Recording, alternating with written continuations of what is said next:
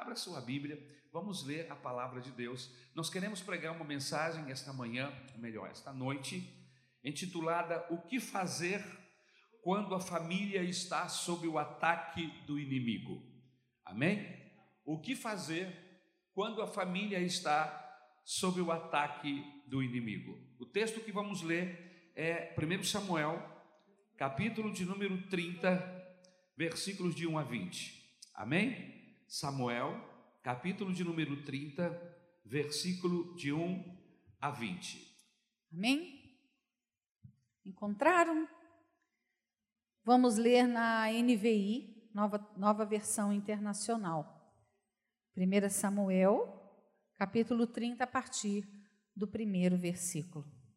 Diz assim a palavra do Senhor: Quando Davi e seus soldados chegaram a Ziglag, no terceiro dia os amalequitas tinham atacado o Negueb e incendiado a cidade de Ziglag. Levaram como prisioneiros todos os que estavam lá, as mulheres, os jovens e os idosos. A ninguém mataram, mas o levaram consigo quando prosseguiram seu caminho. Ao chegarem em Ziclag, Davi e seus soldados encontraram a cidade destruída pelo fogo e viram que suas mulheres, seus filhos e suas filhas tinham sido levados como prisioneiros. Então Davi e seus soldados choraram em alta voz, até não terem mais forças. As duas mulheres de Davi também tinham sido levadas, Ainoã, de Jezreel, e Abigail, de Carmelo, a que fora a mulher de Nabal. Davi ficou profundamente angustiado pois os homens falavam em apedrejá-lo. Todos estavam amargurados por causa de seus filhos e de suas filhas. Davi, porém, fortaleceu-se no Senhor, o seu Deus.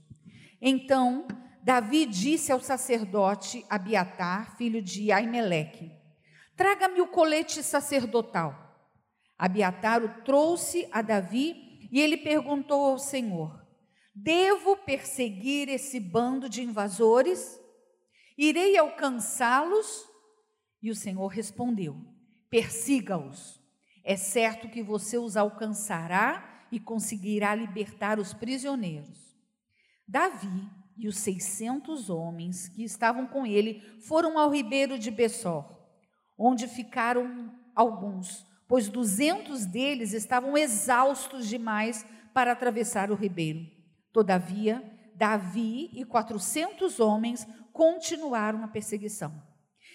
Encontraram um egípcio no campo e o trouxeram a Davi. Deram-lhe água e comida, um pedaço de bolo de figos prensados e dois bolos de uvas passas. Ele comeu e recobrou as forças, pois tinha ficado três dias e três noites sem comer e sem beber. Davi lhe perguntou: A quem você pertence e de onde vem? Ele respondeu: Sou um jovem egípcio, servo de um amalequita. Meu senhor me abandonou quando fiquei doente há três dias. Nós atacamos o Negueb dos Querititas, o território que pertence a Judá, e o Negueb de Caleb, e incendiamos a cidade de Ziklag. Davi lhe perguntou: Você pode levar-me até esse bando de invasores? Ele respondeu: Jura diante de Deus que não me matarás, nem me entregarás nas mãos do meu senhor, e te levarei até eles. Quando ele levou Davi até lá, os amalequitas estavam espalhados pela região, comendo, bebendo e festejando os muitos bens que haviam tomado da terra dos filisteus e de Judá. Davi os atacou no dia seguinte desde o amanhecer até a tarde, e nenhum deles escapou, com, com exceção de 400 jovens que montaram em camelos e fugiram. Davi recuperou tudo o que os amalequitas tinham levado, incluindo suas duas mulheres. Nada faltou, nem jovens, nem velhos, nem filhos, nem filhas, nem bens, nem qualquer coisa que fora levada. Davi recuperou tudo e tomou também todos os rebanhos dos Amalequitas e seus soldados, os conduziram à frente dos outros animais, dizendo: Estes são os despojos de Davi. Amém. Amém. Senhor meu Deus, nós te agradecemos Pedimos que a tua bênção esteja sobre a nossa vida. Rogamos que o teu Espírito Santo atue nesse momento, enquanto pregamos a tua palavra. Em nome de Jesus nós te pedimos. Amém. Eu queria pedir que, que a equalização fosse a mesma que já estava. Som. Antes, por favor. Tá com eco, né? Tá bom? É, que começou a aparecer, inclusive, uma microfonia. Microfonia. Tá bom? Obrigado. Amém. O que fazer quando a família está sob o ataque do inimigo? Queridos, a vida familiar é um campo de guerra muito mais verdadeiro do que um jogo de videogame. Às vezes nós, em casa, ficamos com os nossos filhos, aqueles que possuem esses jogos, e ficam jogando jogos de guerra com os seus filhos ou com amigos. A vida familiar, a manutenção da vida familiar, a guerra é muito mais renhida, é muito mais tremenda do que aquela guerra fictícia que muitas vezes nós jogamos em nossos videogames. Há uma orquestração do mal, há um processo maligno contra a família, bombas espirituais, torpedos do inferno são lançados contra a família para destruir a família. E nós precisamos ter condição de resistir a esses ataques. Muitos casais têm sido espoliados, roubados e saqueados do seu primeiro amor. Você se lembra quando você se casou? Tão apaixonado, tão apaixonada. Não existe nem sinal mais daquele relacionamento. O diálogo e a comunicação quase não existem. Vocês ficaram monossilábicos. Romantismo, o que é isso? Já se foi. Harmonia, o diabo roubou da vida de vocês. O inimigo, meus irmãos, ele sempre que ataca a família, ele procura atingir áreas vitais. Como maligno que ele é, ele nunca ataca em áreas fortes. Ele sempre ataca onde você é mais sensível aonde dói mais. Por quê? Porque ele quer fazer você cair a lona. Ele quer fazer você perder essa batalha. Por isso, se existe algumas áreas em suas vidas que são frágeis, em nossas vidas que são frágeis, é aí que ele vai atacar. E existem quatro áreas vitais que o inimigo tem o seu olhar e ali ele lança as suas bombas, ele arma as suas armadilhas e ele vem para atacar você, para atacar a mim. E a primeira área vital é a área financeira, é a área do dinheiro. As maiores crises da família hoje são por causa de dinheiro. E às vezes não é só a falta dele, é a má administração do dinheiro. Entendeu? São maridos que estão horrorizados com a forma administrativa de suas esposas, são esposas que estão barbarizadas pela forma administrativa do seu marido, e a pressão financeira faz com que esse relacionamento esteja fragilizado. E às vezes existe ocultação de valores. Marido que não deixa a esposa saber quanto ele ganha. A esposa que não compartilha o contra-cheque dela com o marido contas separadas, tudo meio camuflado, gastos escondidos. Há uma verdadeira batalha nessa área. E às vezes uma espoliação também. É. Gente que explora, explora a Sim. esposa, porque ela tem o seu ganho e o marido vai e tira todo ah, o dinheiro. Você sabe dessas histórias, não é? E a ponto da mulher ter que ganhar uma mesada do dinheiro que ela ganha. Olha só, ela ganhou um X, dá o dinheiro todo para o marido, e o marido dá uma mísera mesada para ela do valor que ela ganha no final de mês. É uma loucura o que a gente ouve e o que a gente vê. Isso gera um estrago no relacionamento, gera um afastamento. Gastamos hoje, meus irmãos, em torno de cinco vezes mais do que nas décadas passadas. É incrível. É. O luxo de ontem é a necessidade do, do hoje. Compramos o que não precisamos com o dinheiro que não temos para impressionar as pessoas que não conhecemos. Não, Olha tem que, tem que repetir, tem que repetir. Compramos, presta atenção, anota essa, escreve lá na- no azulejo da cozinha, todo mundo vê. Compramos o que não precisamos, com o dinheiro que não temos, ou seja, fazemos dívidas, para impressionar pessoas que nem conhecemos. Você faz o quê? Selfie, coloca no Facebook, no Instagram e, todo, e ganha Like. 200 curtidas. E você fica. "Ah!" E aí a conta vem. Essa área financeira é uma área terrível, muito alvejada, muito usada pelo inimigo para destroçar famílias. Mas existe uma outra área, a área dos filhos.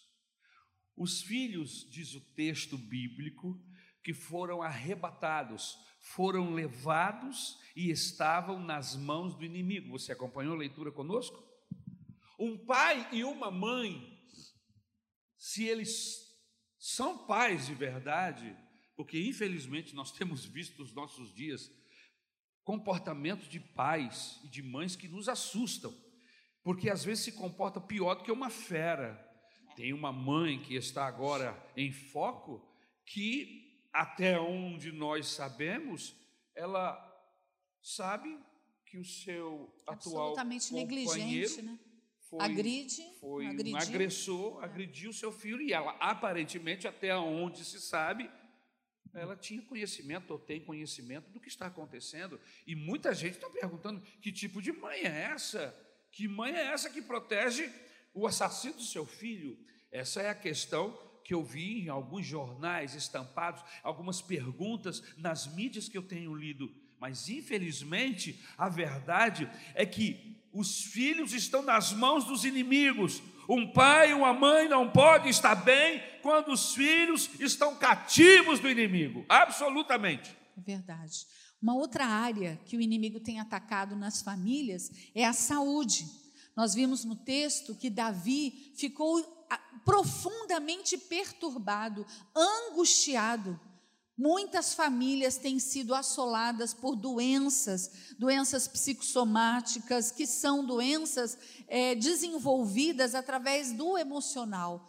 Uma pessoa que fica com excesso de ansiedade, ele pode desenvolver problemas cardíacos, problemas de pressão arterial. A ansiedade pode causar problemas de gastrite nervosa e outras coisas mais. A depressão, que tem sido uma epidemia mundial, já é considerado um caso de epidemia. A depressão tem é, tem bombardeado famílias e com isso causado grandes sofrimentos nas famílias. E o casamento, não é? A, a palavra que nós lemos diz que as mulheres foram levadas cativas. Irmãos, se uma mulher dentro de uma casa, se ela não está bem, se há um problema, aquela casa toda está mal. Porque o Senhor disse que a mulher sábia edificaria a sua casa, mas a tola com as suas próprias mãos a destruiria. E o inimigo tem atacado mulheres, colocado dúvidas, dado ideias. Eu vejo tantas mulheres comparando seus maridos. Ela fica comparando o marido dela com o de outra e fica achando que o dela está estragado e quer trocar, entendeu? Ou então jogar fora o, o, o, sujeito. Então, eu vejo que o inimigo tem atacado, tirado o desejo de maridos por suas esposas, da esposa pelo marido, e há um afastamento. O casamento tem sido assolado. A pergunta que o texto nos faz quando nós lemos é a seguinte: por que a família de Davi foi atacada? O texto que nós lemos gira em torno desta pergunta. Aonde estava Davi? O que estava fazendo? Que não estava lá para proteger sua família. Aonde estavam os demais soldados, os demais pais, que deveriam estar perto de suas famílias e não estavam? O que estavam fazendo? Eu quero ser muito sucinto nessa pequena explicação.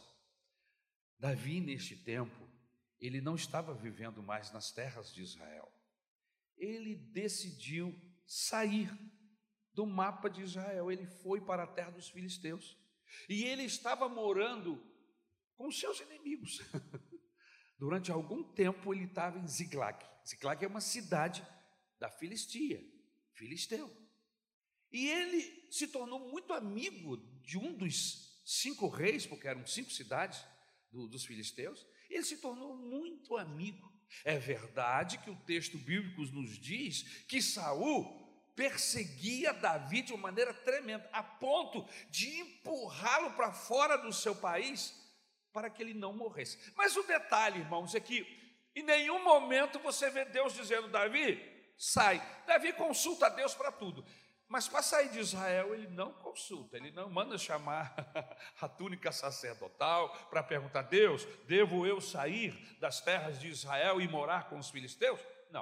Ele não faz essa pergunta para Deus, ele vai morar com os filisteus. E estando lá, tornando-se amigo dos seus inimigos, ele acaba sendo envolvido em uma guerra.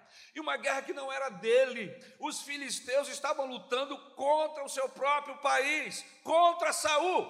E lá vai Davi, que devia alguns favores para um dos reis, disse: Não, você está na batalha, eu estou contigo, vamos junto.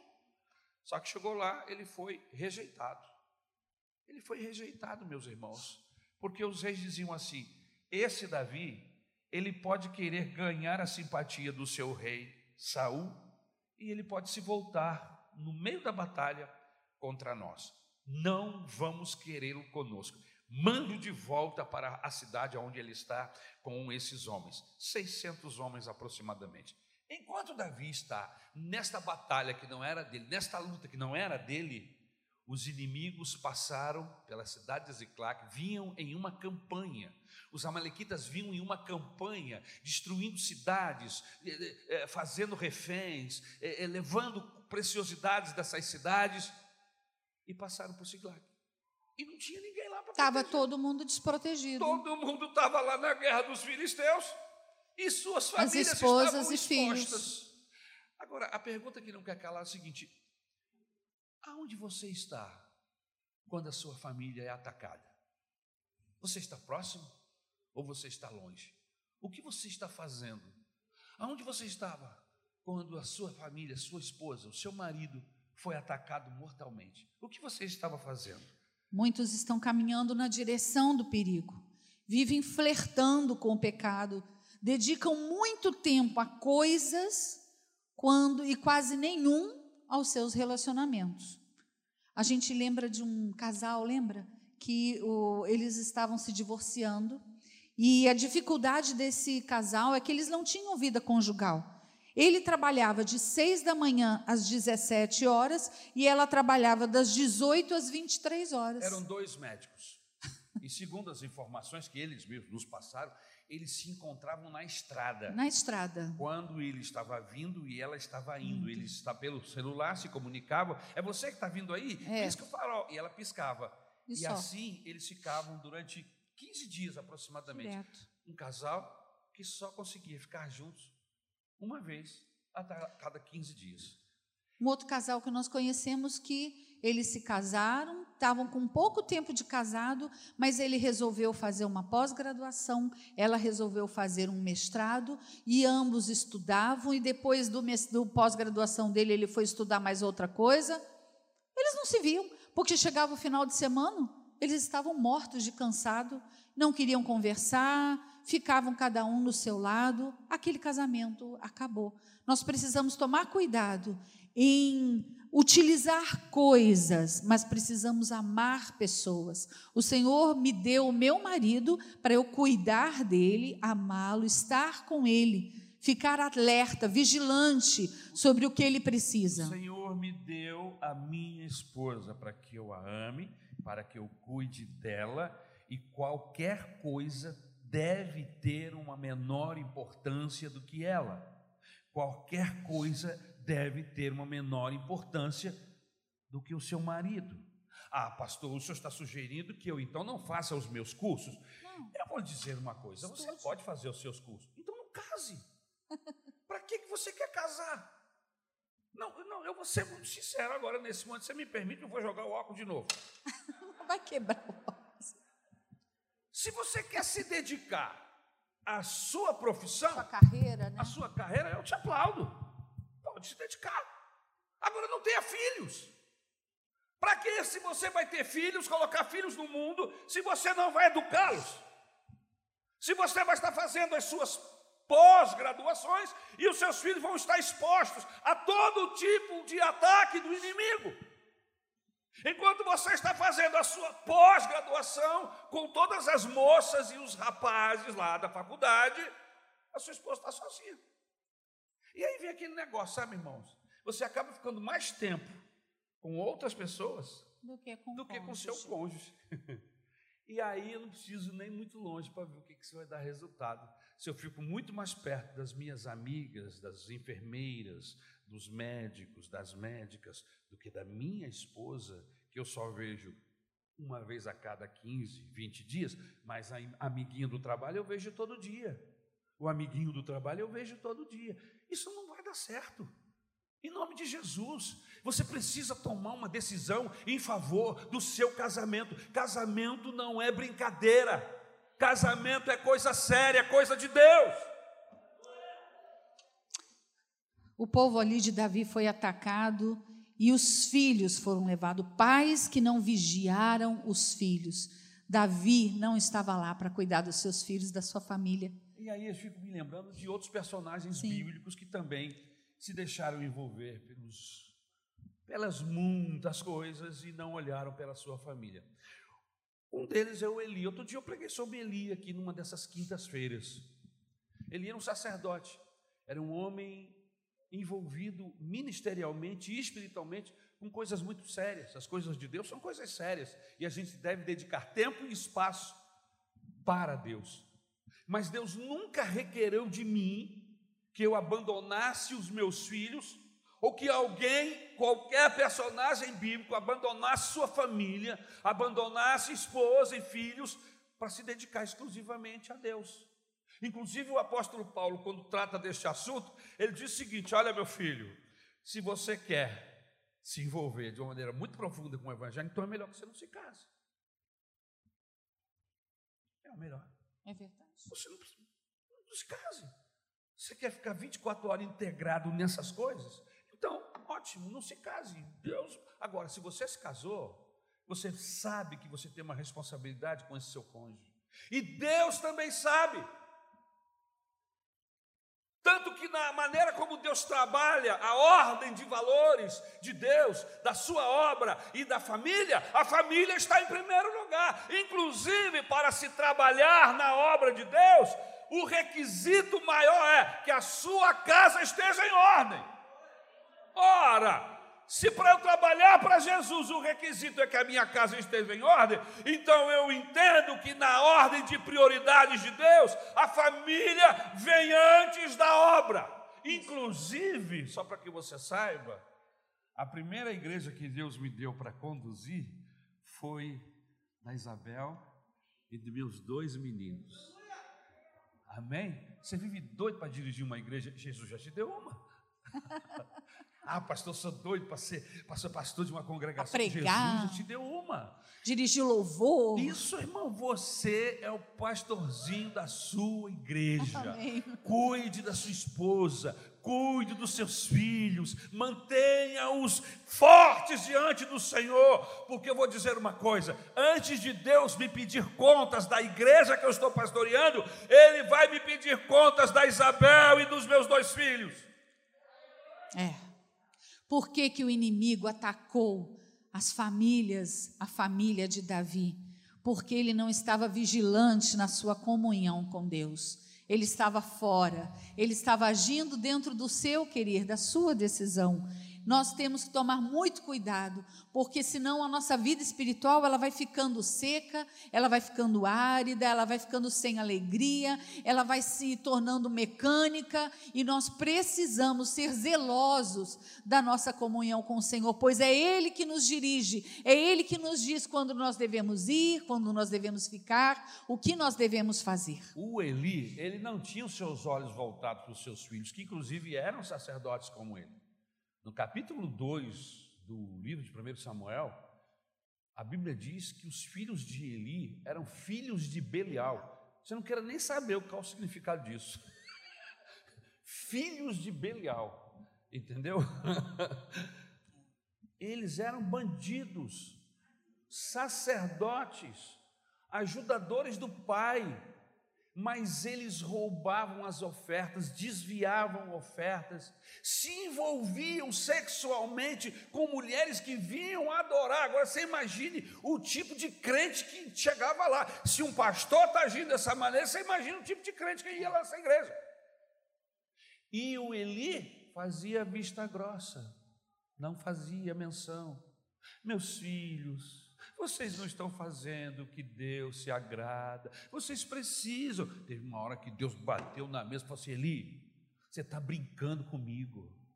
Você deveria já ter afastado seus filhos dessa função. Você está sendo uma vergonha para o sacerdócio Eli, por sua causa, Eli. Você e seus filhos serão excluídos. E olha que Deus avisou Eli desse, desse, desse juízo que viria. 20 anos antes, Deus avisando Eli da, da caminhada dos seus filhos. E ele, e ele não prestava atenção. Irmãos, o juízo de Deus, quando vem sobre alguém, você pode ter certeza é que Deus já deu tempo. E não foi um ano, não, não foram dois anos, não, foram 20 anos. Deus avisando através de um profeta, Deus avisando através do próprio Samuel, que ainda era um menino. E mesmo assim, o Eli não atenta para a orientação de Deus. O Davi, esse Davi, mais tarde. É verdade. A casa do Davi era uma casa de vidro. Todo mundo sabia o que estava acontecendo lá dentro. O Davi se desvia do caminho do Senhor, irmãos, acaba se envolvendo com quem ele não era para se envolver. Sabe, a impressão que eu tenho é que a casa do Davi, a sensualidade, Sim. sabe, conduzia as atitudes dentro da casa dele, porque era ele eram seus filhos. E você, quando lê a história de Davi, a história dos seus filhos, você tem a impressão que a casa dele é de vidro, que todo mundo sabe o que está acontecendo lá dentro. Sensualidade. E uma casa que é regida por sensualidade, como esses meninos vão agir? Como essas meninas vão agir? Como é a sua casa? A sua casa também é regida por sensualidade? Hã? Outro dia alguém me falou sobre uma pessoa que estava vestida inadequadamente. E eu perguntei: quantos anos tem essa pessoa que está com essa roupa? Ah, ainda é uma adolescente, está passando para a juventude. Eu falei assim: então quem compra roupa para ela são os pais, né? Ela não trabalha ainda. Ela não né? trabalha ainda. Ou seja, os pais é que estão vestindo essas moças. Os pais é que estão vestindo essas moças, esses meninos. E eles esbanjam sensualidade. Se eles não estão comprando, eles também não estão desaprovando. Desaprovando. Porque, irmãos, é, tentar, querer andar na moda, entrar na onda do que o mundo faz, isso eu entendo que os jovens queiram fazer, mas os pais precisam orientar, brecar, dizer: não, filha, não, não sai assim, você está exposta. Sabe por quê? Eu queria falar até com as moças, especificamente para as meninas.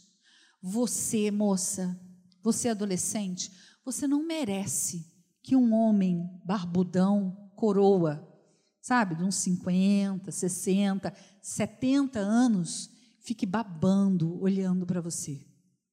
Fique imaginando você quando ele chega em casa. Você não merece isso. Então, cuida do seu corpo. Vista aquilo que é decente, aquilo que o Espírito Santo se agrada.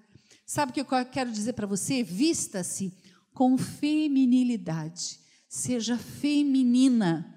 Aprenda a andar, aprenda a sentar, tenha modos, tenha gestos bonitos, você vai chamar, você vai ser muito mais atraente. Você é uma princesa de Deus.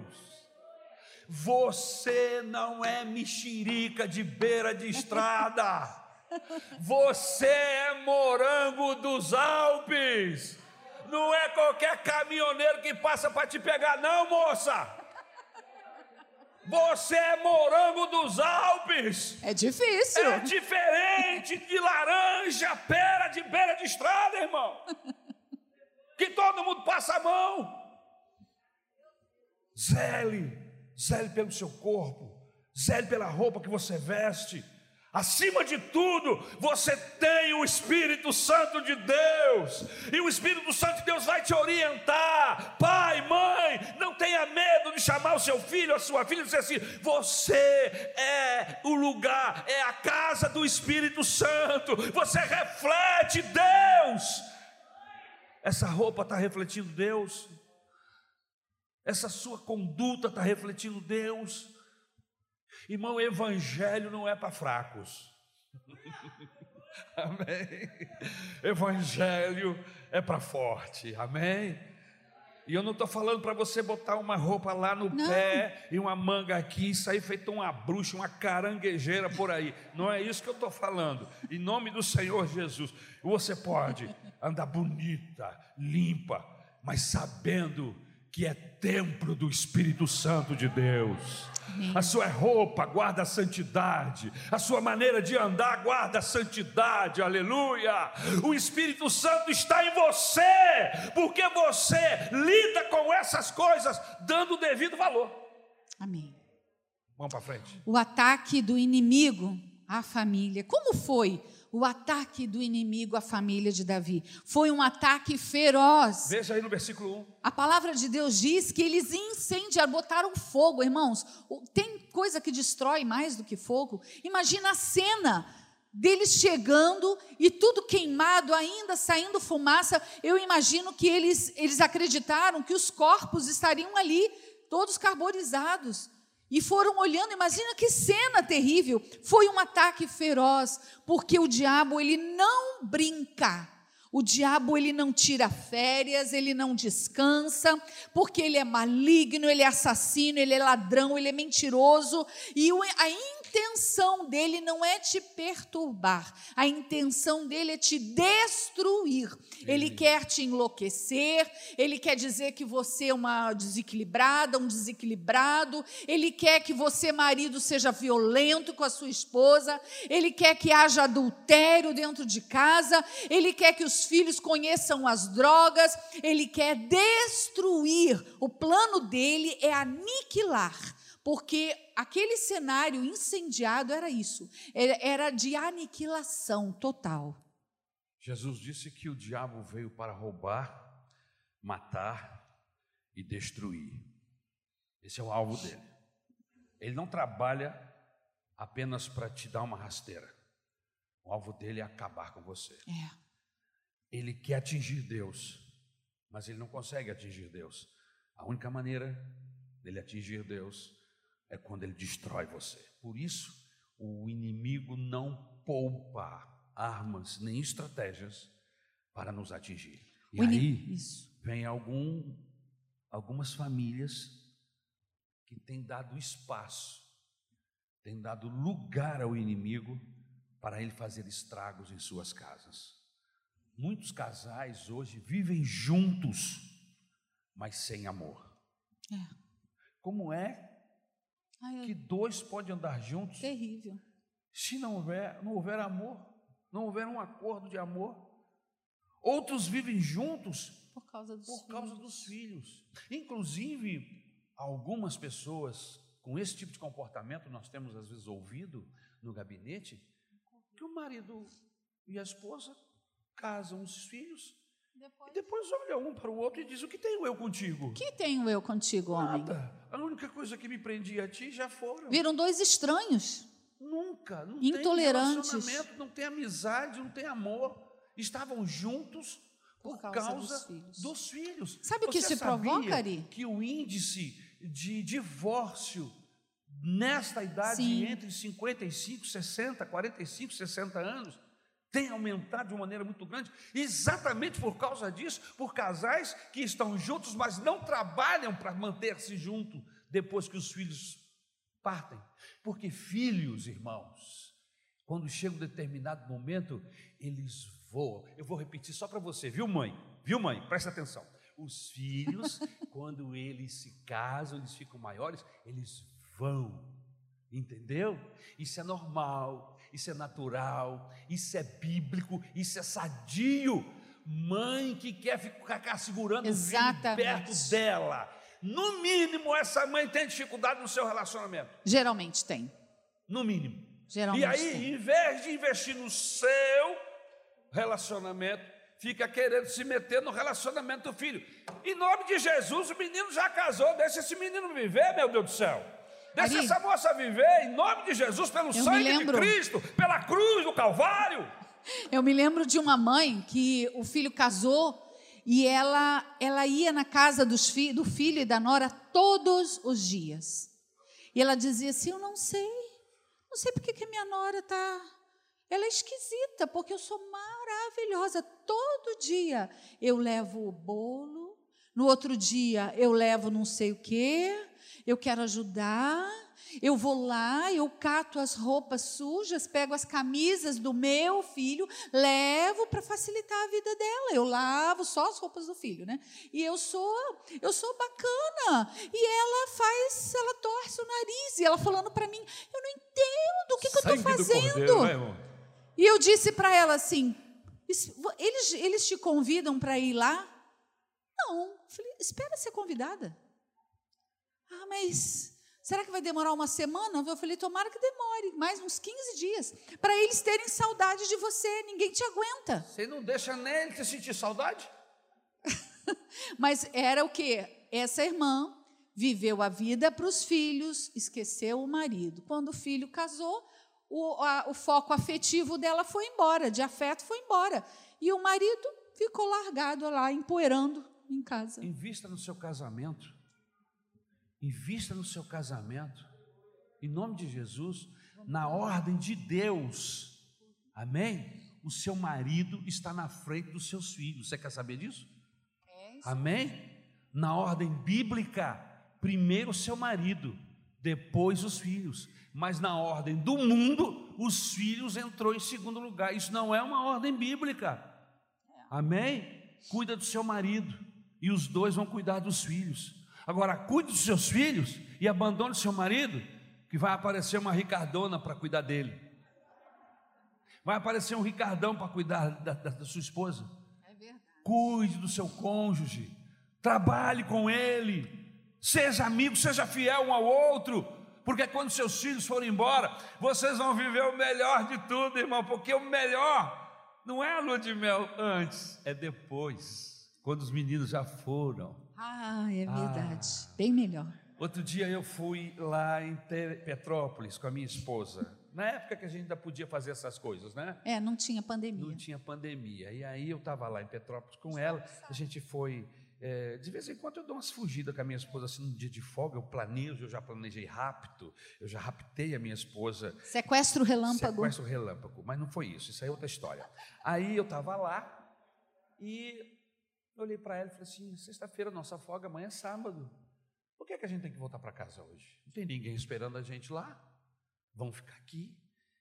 Eu estava num restaurante, entrei no Booking, achei um hotel, falei assim, esse preço aqui está maravilhoso, casal, vamos ficar por aqui. Mas a gente não trouxe roupa, não tem problema, vamos ali na lojinha.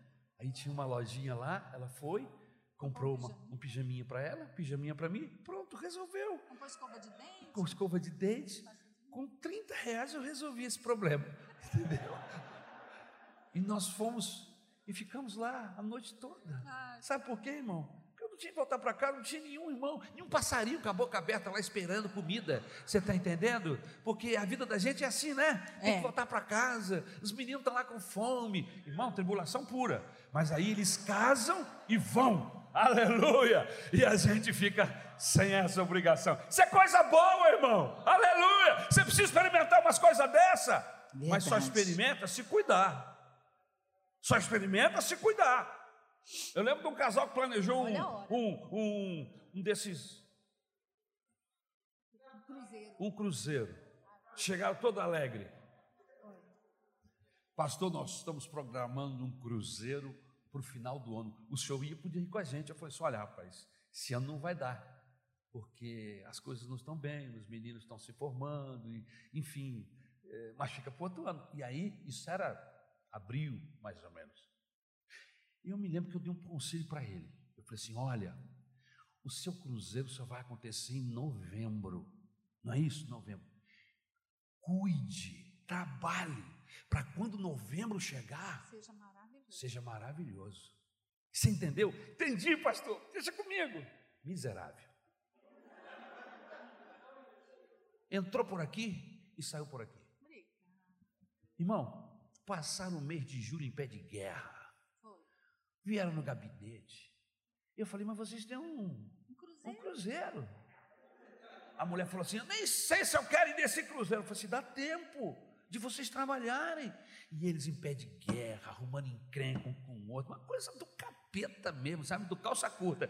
E aí, quando chega novembro, quando chega em novembro, não tinha clima, irmão. Vai fazer o quê? Eram inimigos, né? Queriam mais que o outro explodisse, entendeu? E aí, até foram, mas disse que foi um horroroso, porque não É. desfrutaram, porque não trabalharam no processo que antecede a ida, a saída. Você está entendendo, irmãos? Você quer o mês que vem estar bem? Comece a cuidar disso hoje.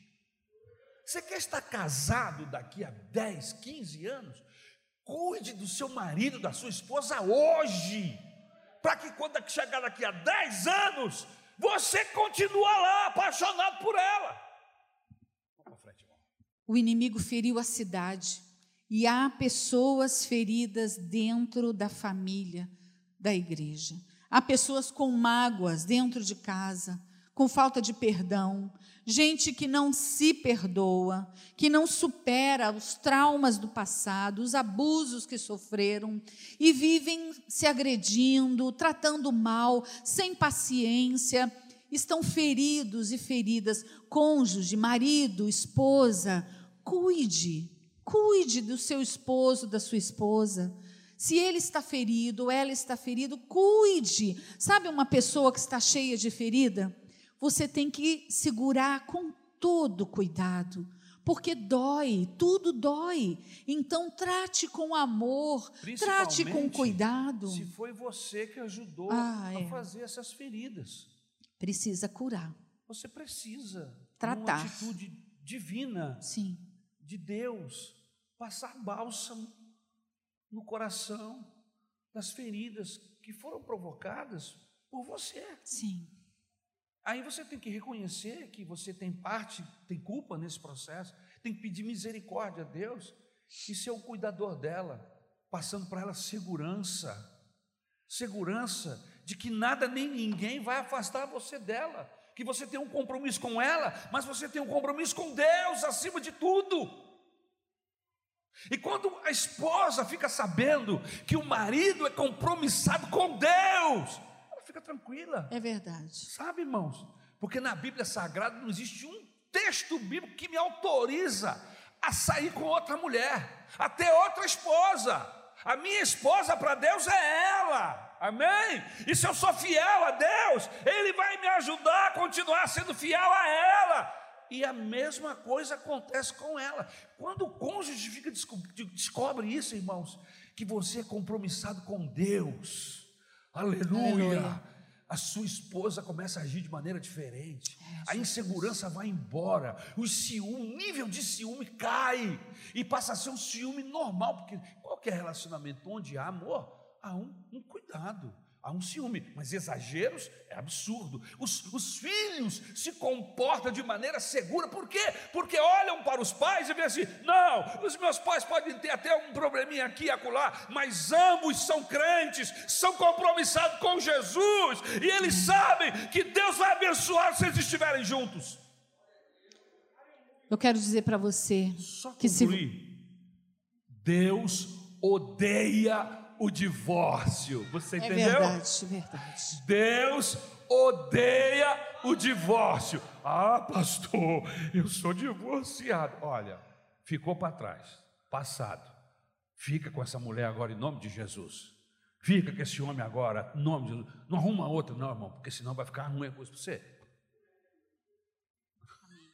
E se você foi ferido no seu casamento, na sua família, hoje está aqui um Deus vivo, um Senhor, que Ele é o bálsamo de Gileade. E Ele cura a mais profunda ferida. O Senhor é bom, o seu amor restaura o ferido, o seu amor cura, e aí nos ajuda, nos dá condição de perdoar. Como é bom, irmãos, vermos casais que se perdoaram e estão dispostos a caminharem juntos, a esquecerem, a deixarem o que ficou para trás e olharem juntos e zerarem o relacionamento para seguir adiante. O Senhor está aqui hoje e Ele é aquele que cura as feridas feitas pelo inimigo no nosso casamento. O inimigo atingiu a família, não apenas a de Davi mas as famílias dos seus 600 soldados. Eles estavam desolados, desesperados. E o texto bíblico nos diz que uma das coisas que eles começaram a fazer foi que eles começaram a foram jogados uns contra os outros. Isso está no versículo de número 6. O inimigo jogou uns contra os outros. Eles queriam apedrejar o, o Davi. Davi. Queriam um culpado. Davi, você é o responsável. Foi você que nos levou para essa batalha louca, aí com os filisteus. Nós deixamos as nossas famílias aqui. E o Davi ficou tão triste, mas tão triste que chorou, irmão, chorou até não ter mais lágrima, diz o texto bíblico. Mas a última parte do texto diz assim: Mas o Senhor me fortaleceu. Amém. Glória a Deus. O inimigo, eu preciso tomar cuidado quando acontece tragédias na nossa casa que a gente fica buscando culpados. Fica um culpando o um outro. Um culpando o outro. A culpa é sua. A culpa não é minha, a culpa é sua. Todos nós temos culpas, irmãos. Todos nós, em algum momento, damos lugar ao inimigo, ou damos lugar a sentimentos baixos, abrimos a nossa boca, ferimos o nosso cônjuge com, com palavras terríveis que ferem os corações. A gente precisa, diante de Deus, assumir a nossa culpa. Nós não temos feito o que a Bíblia manda, nós não temos feito aquilo que Deus nos orienta. Por isso estamos colhendo esse tipo de fruto. Mas é só você começar a mudar a semeadura. Mudou a semeadura, muda o fruto.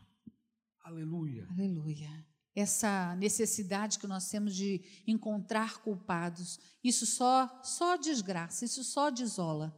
Eu acho que em um relacionamento conjugal e nos relacionamentos interpessoais, não busque ter a razão, busque a paz. Melhor do que ter razão em um debate é ter paz. Então, seja sábia, seja sábio. Aquilo ficou diferente? Recue, dê um tempo. Não, não siga adiante, porque isso vai causar feridas. O inimigo diz o versículo de número 16, que estavam festejando, fazendo a maior festa, porque tinham derrotado várias cidades, dentre as quais a cidade de Ziklag, aonde Davi, seus familiares e todos os homens que com ele estavam, perderam seus familiares. Eles estavam fazendo uma festa. Mas é assim que o inimigo faz. Ele nos engana, ele arma máquinas, esquemas, nos tira a atenção de Deus, a gente cai, fraqueja e depois ele fica dando gargalhadas no sofá da nossa casa. Fica rindo da nossa estupidez, da nossa derrota. Ele é diabo e o diabo faz isso. Eu me lembro de Sansão.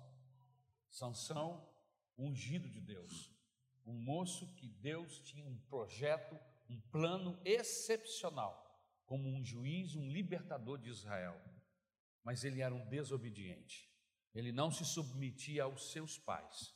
E aí, meus irmãos, se a gente não se submete ao pai que vê, à mãe que vê, vai se submeter a Deus? Não. Ele não se submeteu aos seus pais, era rebelde, era contrário à obediência. E esse homem, apesar de toda forma poderosa de manifestações de Deus na sua vida contra os seus inimigos, os filisteus, esse homem acabou sendo vencido, vencido pelo próprio engano que plantou, entendeu? A Bíblia diz que ele foi preso e foi levado e acorrentado, lhe cegaram, lhe arrancaram os olhos E a Bíblia diz que eles faziam festa para zombar do Sansão. Eu fico pensando quantas vezes o inimigo já zombou da gente, porque a gente já caiu em armadilhas, porque nós fraquejamos. Eu quero que você saiba que o inimigo está zombando de você, porque você deu lugar a ele em algum momento. E o seu relacionamento, o seu casamento agora está em crise, em crise muito profunda. Mas olha, aleluia, não existe nada destruído que Deus não possa reconstruir. Glória a Deus. É não existe nada tão arrasado que Deus não possa vir outra vez e reerguer a Amém. sua casa. Amém. O segundo tópico e último dessa mensagem nos diz, nos pergunta: o que fazer? O que fazer para restaurar a nossa família? O que fazer, pastor, depois que o inimigo entrou, destruiu? O que, é que nós fazemos agora? A primeira coisa, a gente deve ter uma reação de inconformação com o caos. Você não pode ficar acostumado e dizer que é assim mesmo. Ah, é, tem briga, é assim mesmo. Ah, já tem. Não, já tem tantos anos de casado, né? A gente já não. É, sabe aquele sofá de dois metros e meio? Um senta numa ponta o outro senta na outra. Sabe, pastor, a gente não, não, não se pega assim no, no tapa, não. não. A gente não. tem aquelas briguinhas é. de casal. Fica assim uns dois dias sem se falar, é, né? Briguinha de casal. Briguinha. Eu não consigo entender isso. Não. Briguinha de casal. As pessoas acham que isso é normal, casal brigar. Se o seu casamento está um caos, não está bem, a primeira coisa que você precisa fazer é não se conformar. Fique indignado, fique em desespero e queira mudar isso. Há pessoas que não reagem, que veem a situação caminhando e não têm reação. Esse papo de que é assim mesmo, o papo de Gabriela, né? A música é. da Gabriela. Eu, eu nasci assim, assim, vou eu, morrer assim. Eu cresci assim, vou Gabriela. morrer assim. Lembra? Lembra? Não. Pau que nasce torto, morre torto. Só a turma mais velha sabe É, irmão. Mas não é assim não pau que nasce torto, se cair na mão do Senhor Jesus Cristo, o carpinteiro de Nazaré, ele conserta. É só vir para a mão dele, aleluia o que fazer para restaurar a família, deve haver um choro profundo, igual está no versículo 4. Eles choraram profundamente. Nós perdemos a capacidade de chorar, estamos, estamos perdendo para o inimigo, o inimigo está sapateando, fazendo goleada dentro da nossa casa e nós não choramos mais. Nós precisamos derramar nossas lágrimas nos pés do Senhor. Entra para o teu quarto, dobra o teu joelho, fecha a tua porta, dobra o teu joelho e chora aos pés do Senhor e diga: Senhor, eu não me conformo que o meu casamento vá para o buraco. Eu não me conforto família. que a minha família vá ser destruída, que os meus filhos vão ser é, é, consumidos por drogas, que vão para o mundo, que seja roubada a fé deles. Eu não me conformo. E chore Se diante chorar, do Senhor. Chora nos pés do Senhor, em Jesus. Aleluia. Quando nós choramos nos pés de Jesus, Aleluia. nós descobrimos o, o consolador que Ele é. Louvado seja o nome do Glória Senhor. A Deus. Eu Davi me lembro do, do, do, Moisés pelejando com o, o faraó lá no Egito, e o faraó não queria absolutamente deixar o povo de Israel sair. E a pendenga era: não, vai só você e os homens. Disse, não, não, não, nós temos que todo mundo. Não, vai só você e, e, e, as mulheres. Não, não vai. Então fica as mulheres e vão as crianças. Não, vão as crianças e ficam as mulheres. Não, ele disse: não. Fica todos os animais. Fica todos os animais e vão só vocês. Como é que nós vamos sacrificar sem animais? Ele ficava jogando. E teve uma hora que o Moisés olhou para o faraó e falou assim: Faraó, você fica sabendo de uma coisa? Nós não vamos deixar nem uma unha para trás. Nós todos vamos sair. Sabe o que foi isso, irmãos? Tomada de posição. É Sabe o que é está faltando para você, meu querido irmão, minha querida irmã? É você se posicionar diante de Deus, como se posicionou Josué diante da multidão, diante de Israel. Olha, vocês querem servir os deuses dos vossos pais, pois então que sirvam, porém eu e a minha casa serviremos ao Aleluia. Senhor. Aleluia!